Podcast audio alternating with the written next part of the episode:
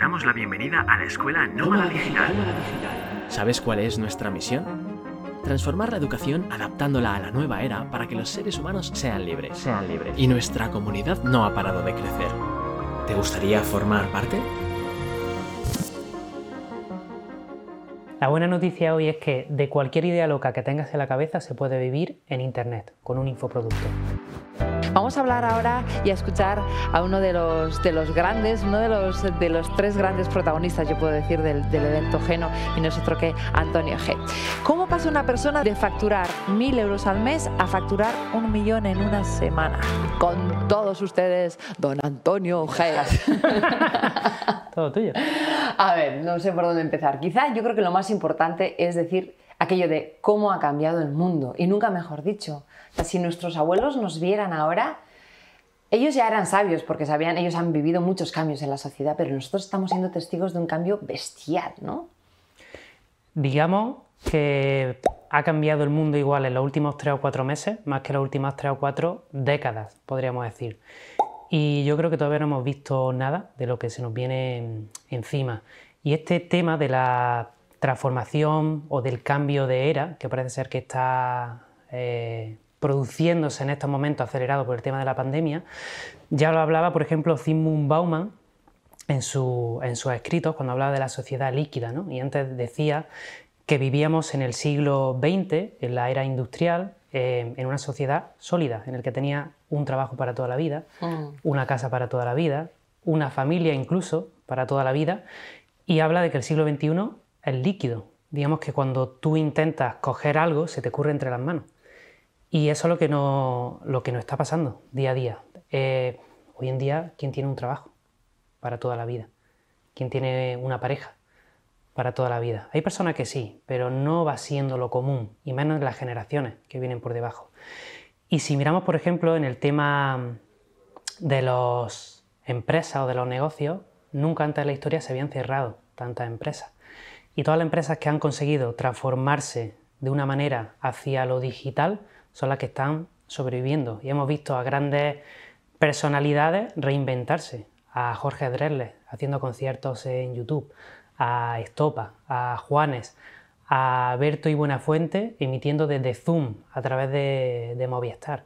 Y todo esto que para ciertos negocios online para nosotros es súper común, ha sido todo un reto para muchas personas. En el tema educativo, por ejemplo, se han visto forzadas a, dar clases online, por primera vez en la historia de la educación.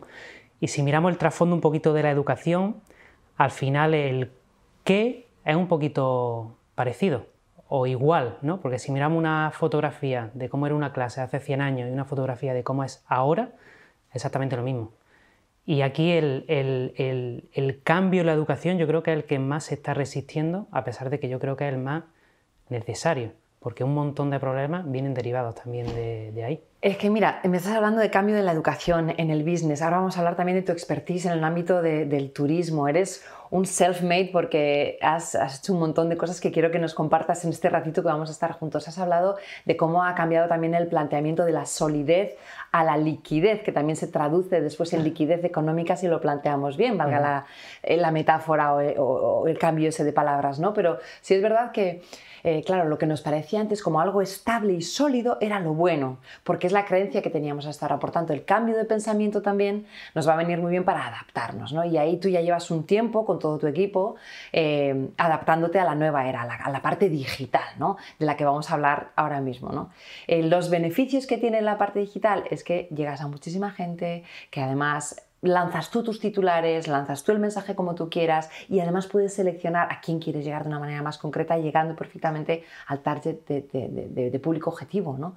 Tantos beneficios que, que suponen este cambio de paradigma que es un sí o sí ya desde hace tiempo. Sí, eh, digamos que todo empezó más o menos en habla hispana, sobre todo en España, pero también en países de Latinoamérica, en la anterior crisis, en 2008, porque ya pasó que muchas empresas se tuvieron que transformar, que muchas personas se tuvieron que reinvertir.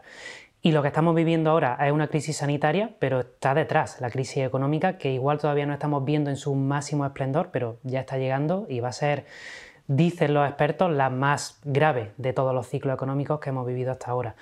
Entonces, eh, aquellas personas que van a ser sólidas probablemente son las que peor lo van a pasar. Y personas que sepan capaz de adaptarse, aún nadando a contracorriente contra profesiones que van a desaparecer, porque ya hay muchos estudios, sobre todo de Estados Unidos y de Canadá, que nos están diciendo que más de 700 empleos que conocemos como hoy día van a desaparecer o se van a transformar en otra cosa. Y si lo pensamos, por ejemplo, los taxistas se van a quedar sin trabajo. Porque yo ya en Estados Unidos, cuando estuve en 2017-2018, yo ya vi un coche en Google que tenía su camarita y que no había nadie dentro. Y que cuando tú ponías un paso en la calle, el coche se paraba. Y todas estas cosas que parecían de película, de Matrix de, en el 99, ya está aconteciendo y cada vez yo creo que va a ir a un proceso de aceleración que, que vamos a ver cosas que parecen muy de ciencia ficción, pero que ya están aquí. Tú has recorrido el mundo, has visitado un montón de países, has dado la vuelta al mundo en 1013 días, que se dice pronto, tienes un montón de experiencia vivida, además adquirida y traducida después al día a día, que se aprende muchísimo también ahí. ¿no? Tu ilusión es colocar Elix, eh, todo el grupo Elix en los top 10 a nivel mundial en, en el año, ¿en cuánto tiempo más o menos? ¿Quién sabe? ¿Quién sabe? Decía Séneca que no hay viento favorable para el que no sabe dónde va. Y yo creo que esto que todo el mundo cuando lo hemos dicho públicamente, tanto Miquel como Hijo como yo, nos han tachado de locos. Y yo creo que es que estamos locos. O sea, no creo que sea un objetivo a corto plazo. Y realmente el objetivo a corto plazo o el cortoplacismo yo creo que también es de la antigua era. Las personas que, que, que pensábamos en el corto plazo hay tanta incertidumbre que, es imposible saber lo que va a pasar mañana, pero en el, largo plazo sí sabemos más o menos a dónde vamos. Y como bien decía Eduardo Galeano, que en paz descanse, gran escritor eh, uruguayo, él hablaba de, la utopía como ese faro que está a lo lejos y que es una luz. Y, y conforme tú das un paso, el faro se aleja dos. Y si tú das dos pasos, el faro se aleja cuatro pasos.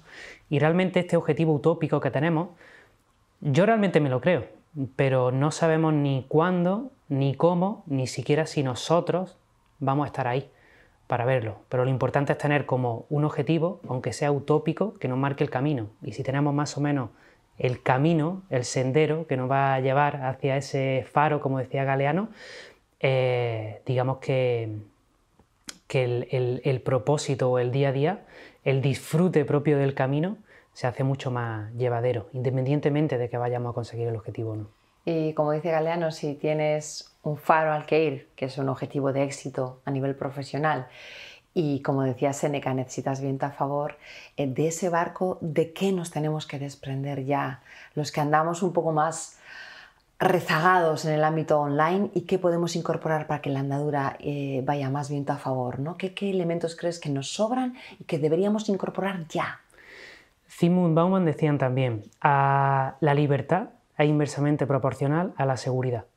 Entonces hay muchas personas, la mayoría de nosotros, porque como seres humanos, nuestro cerebro reptiliano siempre nos va a decir que, tenemos que estar seguros.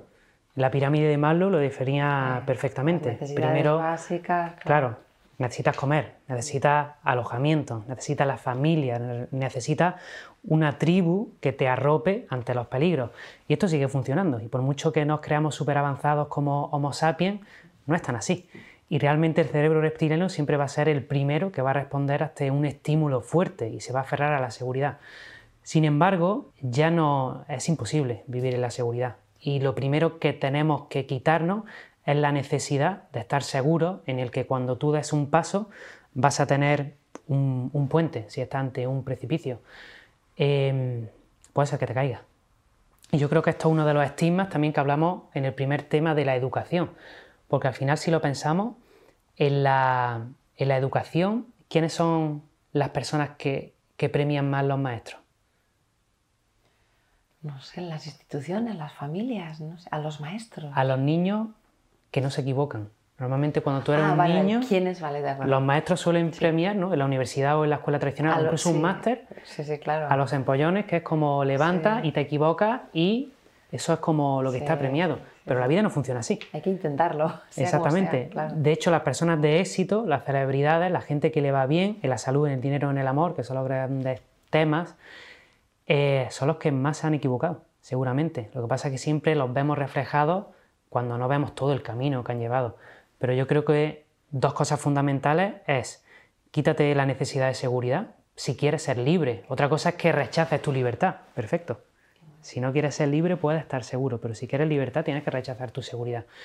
Y lo segundo es este tema. Si quieres tener éxito, vas a equivocarte y vas a caerte. Entonces, busca la herramienta que te ayuden a levantarte y no tenga la conciencia como que el fracaso es malo. Al contrario, o sea, es súper positivo porque el fracaso así, al final es aprendizaje. Es como un peldaño más de la escalera. Si quieres ir al segundo piso, tienes que ir peldaño a peldaño y te vas a caer en esos peldaños y no pasa nada. Mm. Vale, así que soltamos el apego a la seguridad y la toma de conciencia de que equivocándonos también aprendemos. Exacto. Eh, eso sería soltar. Y si podemos incorporarse, ¿qué me vas a decir? Ponernos en las pilas en el ámbito tecnológico, ¿no? Me imagino. Hoy día, si no estás en Internet, no estás directamente. Y el currículum, que no digo que no esté bien ni que, ni que no funcione, yo creo que todo depende.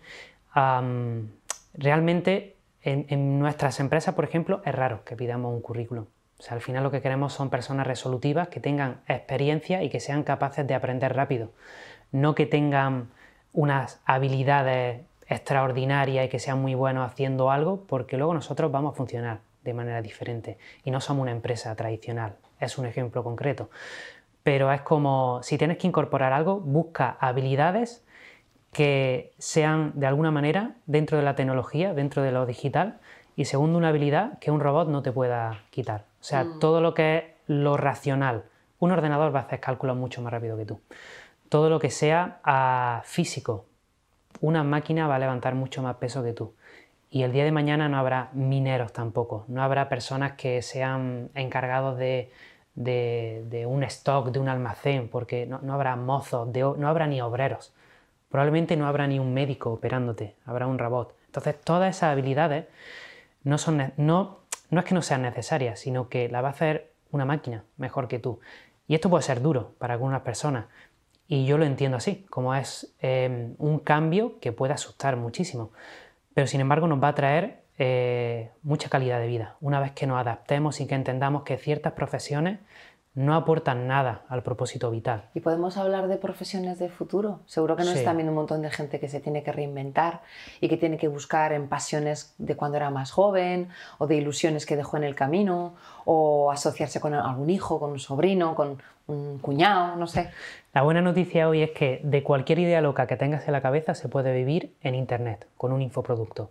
Y tenemos eh, en mi escuela, pero si nos vamos a mercados más avanzados como en Brasil, como en Estados Unidos, como en Alemania, como en Francia, personas que están haciendo cursos online de cosas súper locas. Hay un chico que, mm, ah, no recuerdo, bueno, Charles Daveso, por ejemplo, es un brasileiro que tiene cursos de diseño, de dibujo realista y factura más de un millón de euros con un curso para aprender a dibujar de manera realista. Y, las mujeres también, hay unas mujeres emprendedoras impresionantes. Yo tengo contigo un proyecto ahí en la cabeza de una mujer que enseña cómo eh, eh, gestionar el sueño de los hijos. Exacto. Esto quizás es un poquito más, más dirigido, es como muy de mujer a mujer, vale, pero que también las mujeres, hay unas mujeres emprendedoras brillantes que están haciendo cosas online, que se han reinventado, que se han convertido en cabeza de familia de la noche a la mañana con un ingenio increíble. De hecho, sí, mira, a mi Instagram o el de Miquel o el de Ojo de muchos alumnos, siempre hay más porcentaje de mujeres que de hombres, pese a que yo podría ser hombre y la empatía va a ser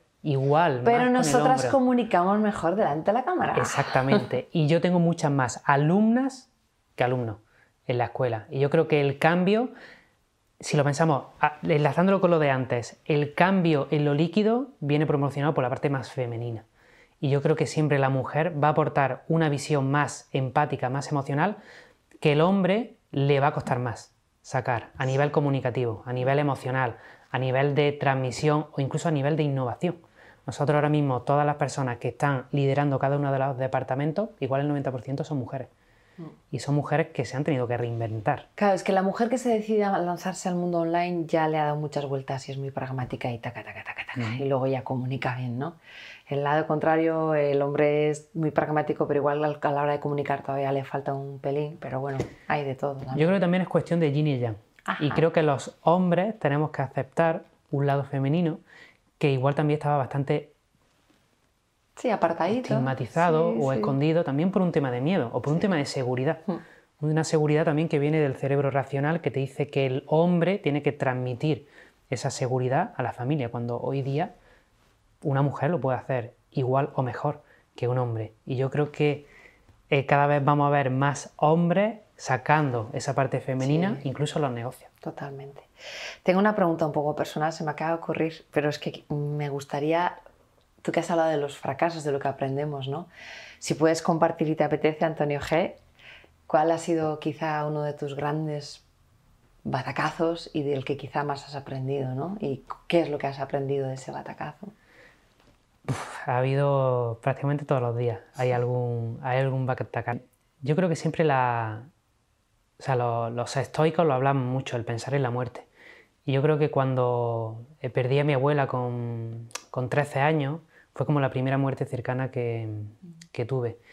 Y ocurrió en un periodo en el que yo estaba en la universidad y fue cuando por primera vez fui consciente en mi vida de que no tenía ni idea de qué hacer con mi vida. Y había perdido para mí un, apoyo muy importante porque mi abuela vivía con nosotros, ya había fallecido mi abuelo antes, pero yo era, era muy pequeño y no, no fui ni consciente. Pero en ese momento es como que se me iba una segunda madre, ¿no? Y, y esa seguridad se perdió, me suspendieron justo la asignatura porque no fui al, examen cuando la profesora sabía la, la historia. Entonces digamos que ese fue uno de los momentos en que pensé, pensé mucho sobre la muerte y fue la primera vez que vi a un familiar mío que no estaba en ese cuerpo. Fue la primera vez que igual tuve un contacto más espiritual, incluso. Y cuando yo vi en mi abuela que no estaba en su cuerpo, era como, igual hay algo más. Igual tengo que dedicarme a buscar algo más. Y yo creo que fue eh, es- esa pérdida, que no fue una pérdida. Yo creo que sigue estando conmigo eh, a cada paso que doy, pero creo que, que esos momentos te hacen valorar y siempre que pierdes algo, eh, no eres consciente de lo que pierdes hasta que, hasta que pasa. Hemos hablado de los aprendizajes de los batacazos, que tendrás un montón incluso a nivel de, de negocio, ¿no? Pero también tienes grandes éxitos con Joseph Ram, con grandes personas que están ahora llegando a todo el mundo gracias a sus productos con los que habéis colaborado vosotros, pero estrechamente, ¿no? Cuéntame de todo eso que has aportado y todavía qué más cosas quieres hacer, ¿no? Tienes grandes personajes que hoy son líderes de, de masas, ¿no? Sí, al final el, el proyecto un día entendimos que, que nosotros podemos comunicar, nosotros podemos ser profesores, enseñar a empleados emergentes, enseñar a una persona cómo conectar con su propósito, construir una empresa con valores. Y esto está muy bien, pero somos conscientes de que hay personas que, que ya están liderando ciertas masas y que son pura inspiración. Para mí el primero y para cientos o millones de personas eh, otro, ¿no? Y, y estas personas normalmente desconocían muchas de ellas el ámbito online. Y es curioso, ¿no? Porque eh, pese a tener millones en un Instagram o en un canal de YouTube, eh, muchas de ellas no saben cómo ni siquiera poder monetizar ese conocimiento que tienen o esa audiencia o poder ayudar a esas personas o simplemente preguntarles, porque igual esas personas quieren algo que esa persona igual se lo puede dar o puede traer a un profesional que le acompañe en ese proceso de, aprendizaje o de inspiración y ya está.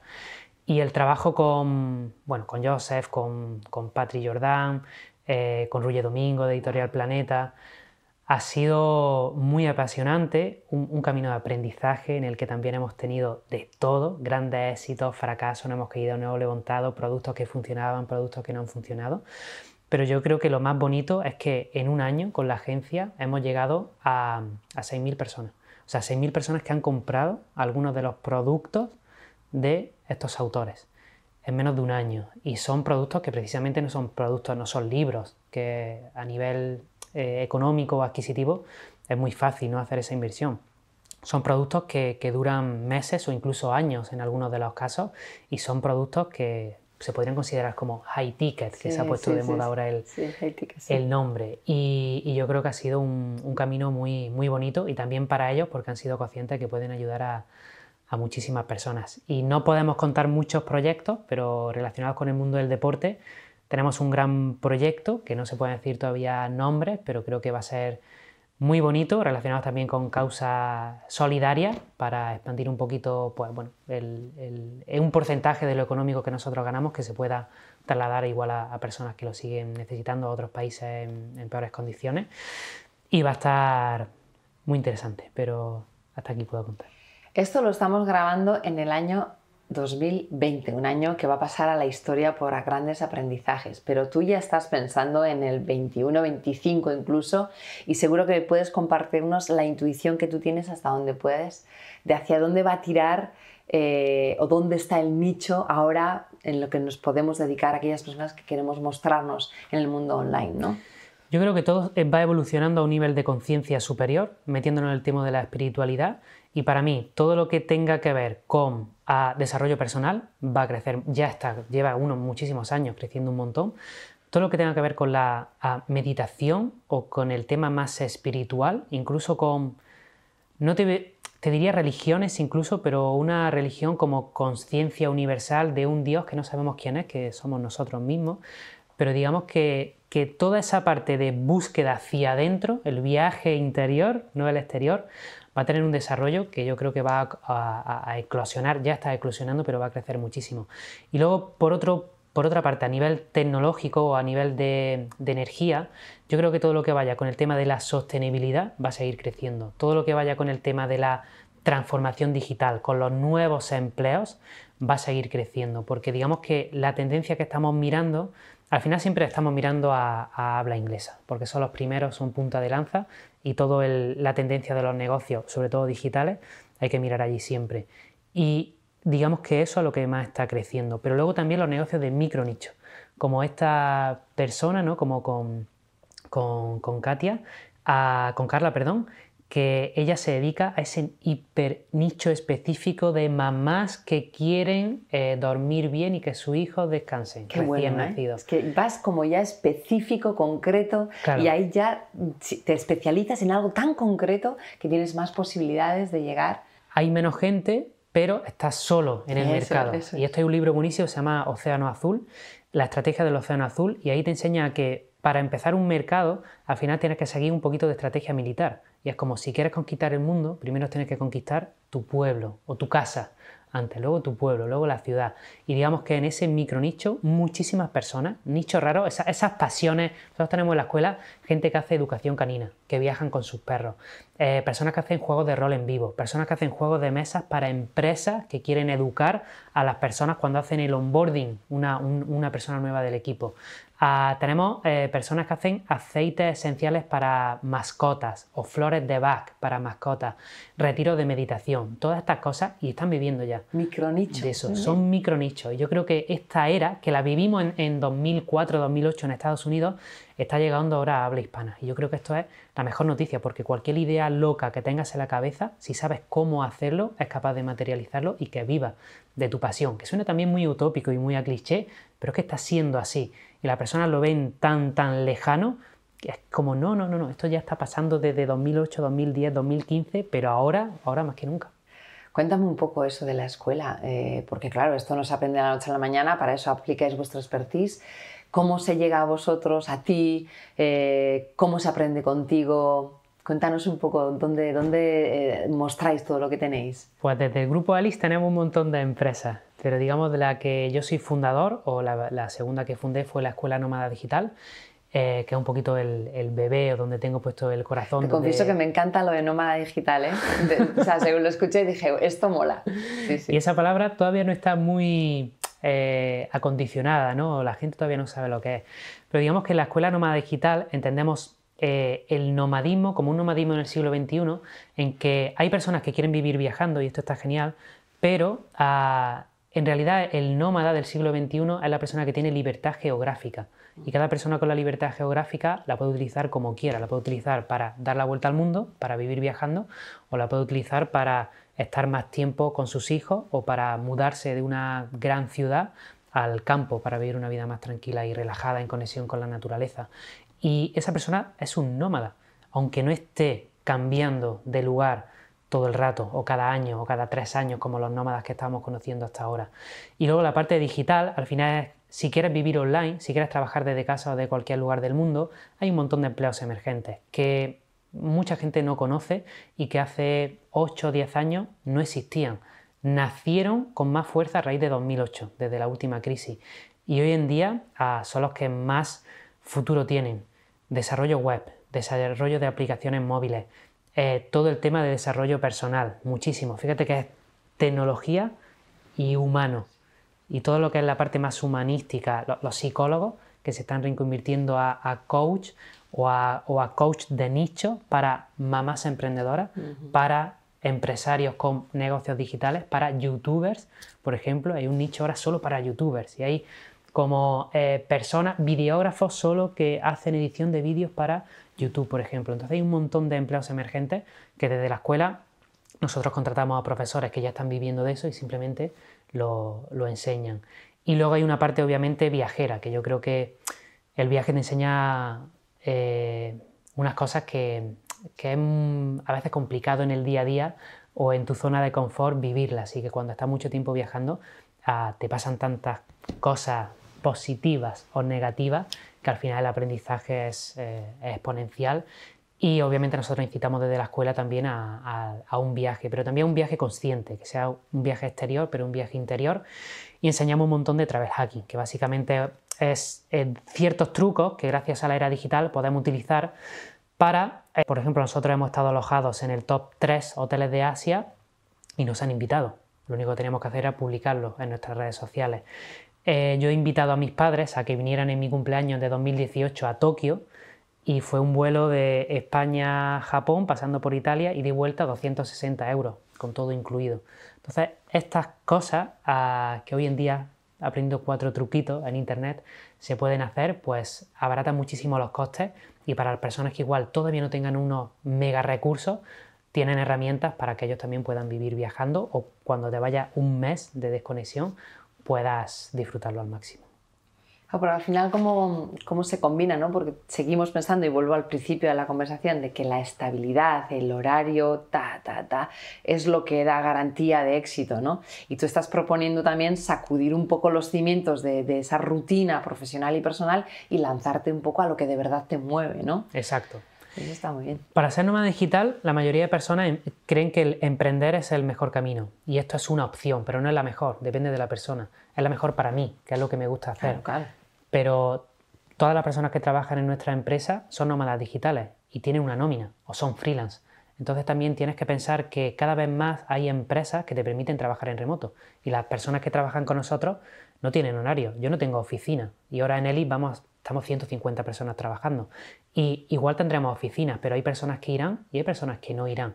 Y no trabajamos por día a día 8 horas o 6 horas o lo que sea, es trabajamos por un proyecto, hay unos deadlines y una gestión de proyectos que tienes que cumplir, pero si tú quieres trabajar un sábado por tener el martes libre, está perfecto, porque es tu decisión y tú como trabajador es tu responsabilidad de cumplir ese proyecto en su debido tiempo. Entonces yo creo que esa libertad hoy en día es como bueno, es que nunca hemos vivido esta época y yo creo que es maravilloso, tanto si quieres emprender, como si quieres ser freelance, como si quieres trabajar en una sí, también implica tomar las riendas y no a todo el mundo le gusta, le gusta o, no sabe, ¿no? Tienes, a veces tienes que decidir tú y ser proactivo y aquí ya la cosa se complica, ¿no? Tú siempre eres tu peor jefe. Claro. Y muchas veces es como, no, ah, mi jefe es tal o mi jefe es pascual, pero tú eres tu peor jefe siempre. Y ser tu propio jefe tienes que que mirarte hacia adentro mucho y tienes que establecer tus normas, pero yo creo que es tan bonito ser responsable de tu horario y ser dueño de tu tiempo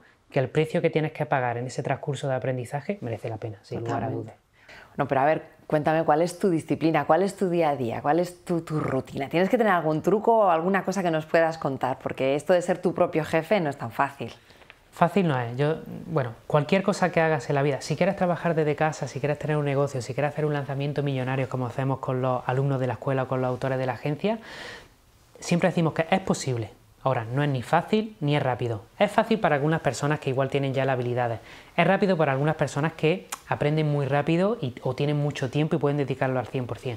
Pero normalmente eh, una reinvención profesional, un mirarte hacia adentro, un vivir viajando, un ser tu propio jefe, no es fácil ni es rápido, pero es posible. Y yo creo que ante esa posibilidad es como, es lo mejor que te puede pasar. Y si es posible y yo lo he hecho, que soy una persona de lo más normal del mundo, de hecho yo siempre digo, soy la persona más torpe de mi equipo. Eh, con el ordenador soy torpe. Siempre cuando te, en casa, mi pareja Chris, ella es la que arregla las cosas, porque yo soy torpe cuando se estropea una bombilla, cuando ella es la que la cambia, porque yo de verdad que soy torpe. Digo, si una persona tan torpe como yo ha sido capaz de montar eh, un imperio digital, de verdad que cualquier persona lo puede hacer. Entonces, yo puedo, yo te comparto mi rutina, pero yo creo que cada cual es como busca tu rutina, porque igual lo que me funciona a mí no es lo que le funciona a otra persona.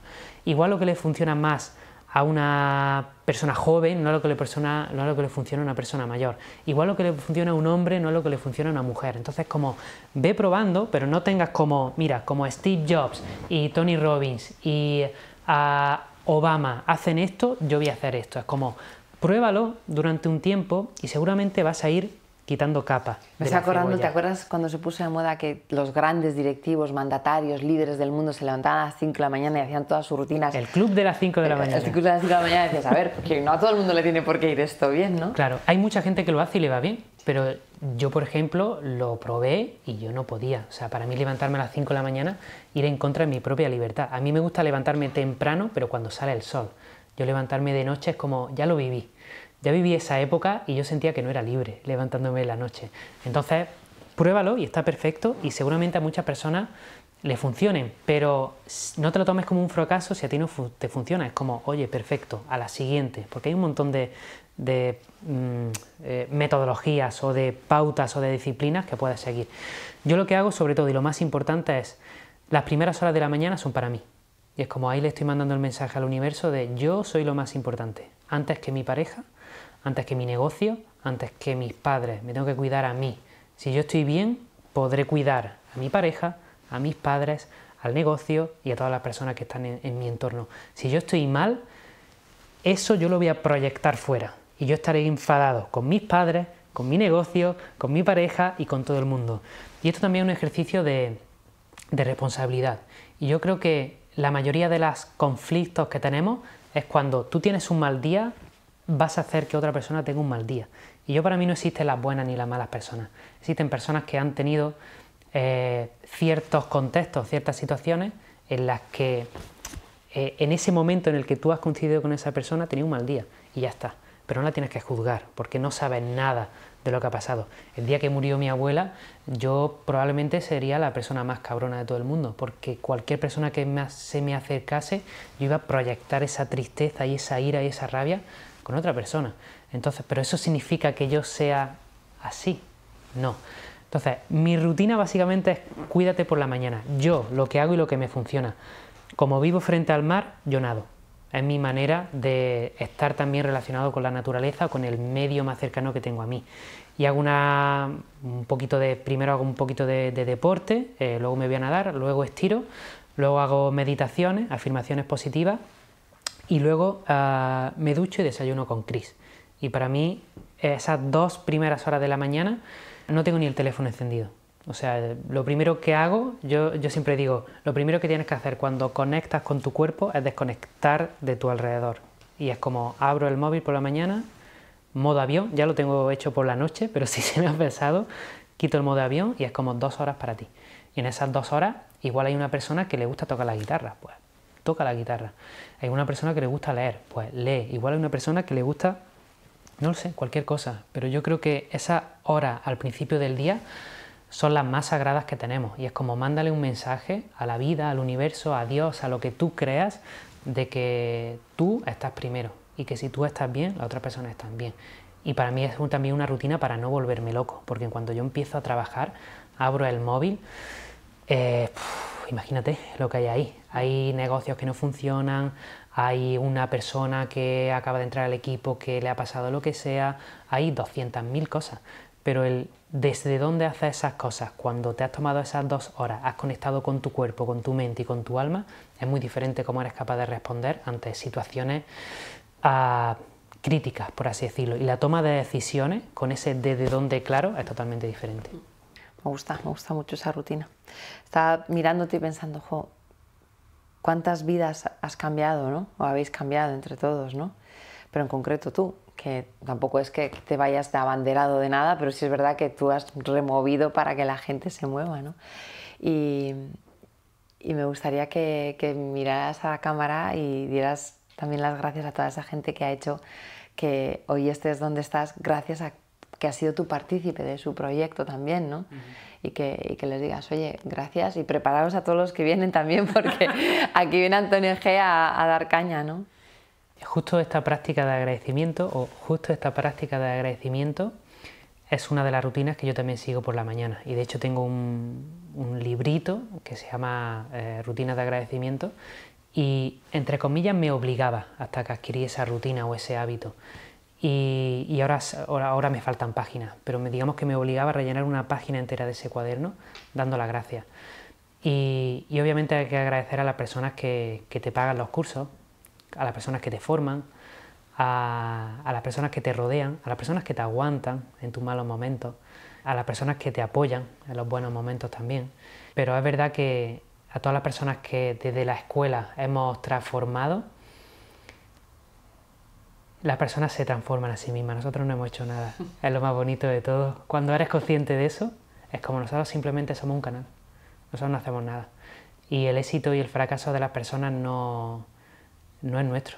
Las personas que tienen hoy día negocios multimillonarios o que están facturando un poquito pero que son libres porque están viajando o porque están dándole una opción diferente a sus hijos o a sus padres, lo han hecho a ellos. Y nosotros no hacemos nada, en realidad. Nosotros simplemente damos unas herramientas y cada persona las toma y desde su responsabilidad y su independencia ha hecho cosas maravillosas. Y ese cambio, nosotros es como plantar una semillita. Y es como una cadena de favores, que eso se expande. Y el lema de la escuela que justo es cambia tú para cambiar a los demás construyendo el futuro. Y eso yo creo que es lo más importante. Si tú cambias, al final eres inspiración para otras personas que se producen otro cambio, es como una cadena, una cadena que no termina nunca. Y yo creo que es muy bonito. Sí. Muy bonito. Pues gracias Antonio, gracias por este encuentro, he aprendido un montón, tenía muchas ganas de, de escucharte, de, de, saber lo que estás haciendo, de tu visión de cara a futuro. No sé si quieres añadir alguna cosa más, yo agradecida. Yo añadiría que este ejercicio de responsabilidad y de libertad, eh, que las personas se lo tomen en serio, porque mm, si, si quieres realmente vivir una vida con propósito, vivir una vida feliz, siendo consciente de que la felicidad no es un estado permanente, sino que tienes que vivir el momento o el instante de felicidad, tienes que ser responsable. Y la mayoría de personas no son responsables hoy día ni con su trabajo, ni con su economía, ni con su felicidad, ni con su familia, ni con su pareja. Y este ejercicio de responsabilidad yo creo que es lo que nos va a llevar a, esta nueva era, que la podemos llamar digital, pero yo la llamaría casi era de la, de la conciencia, en el que cada persona va a ser consciente de que puede ayudar a otra persona y el ámbito digital le va a ayudar a él, a él o a ella. Y, y vivimos en una era llena de oportunidades. Nunca ha sido tan fácil montar un negocio. Nunca ha sido tan fácil ayudar a otra persona. Nunca ha sido tan fácil ser feliz. Para mí, no es fácil, no es rápido, pero es posible. Y con ese mensaje, si tomas tu responsabilidad y eres capaz de crear una vida con tus propios valores, seguro, seguro, seguro, que todos vamos a vivir en un mundo eh, increíble. Ya lo estamos haciendo, pero todavía nos queda un poquito para, para avanzar a esa nueva conciencia. Gracias. Chao. Gracias.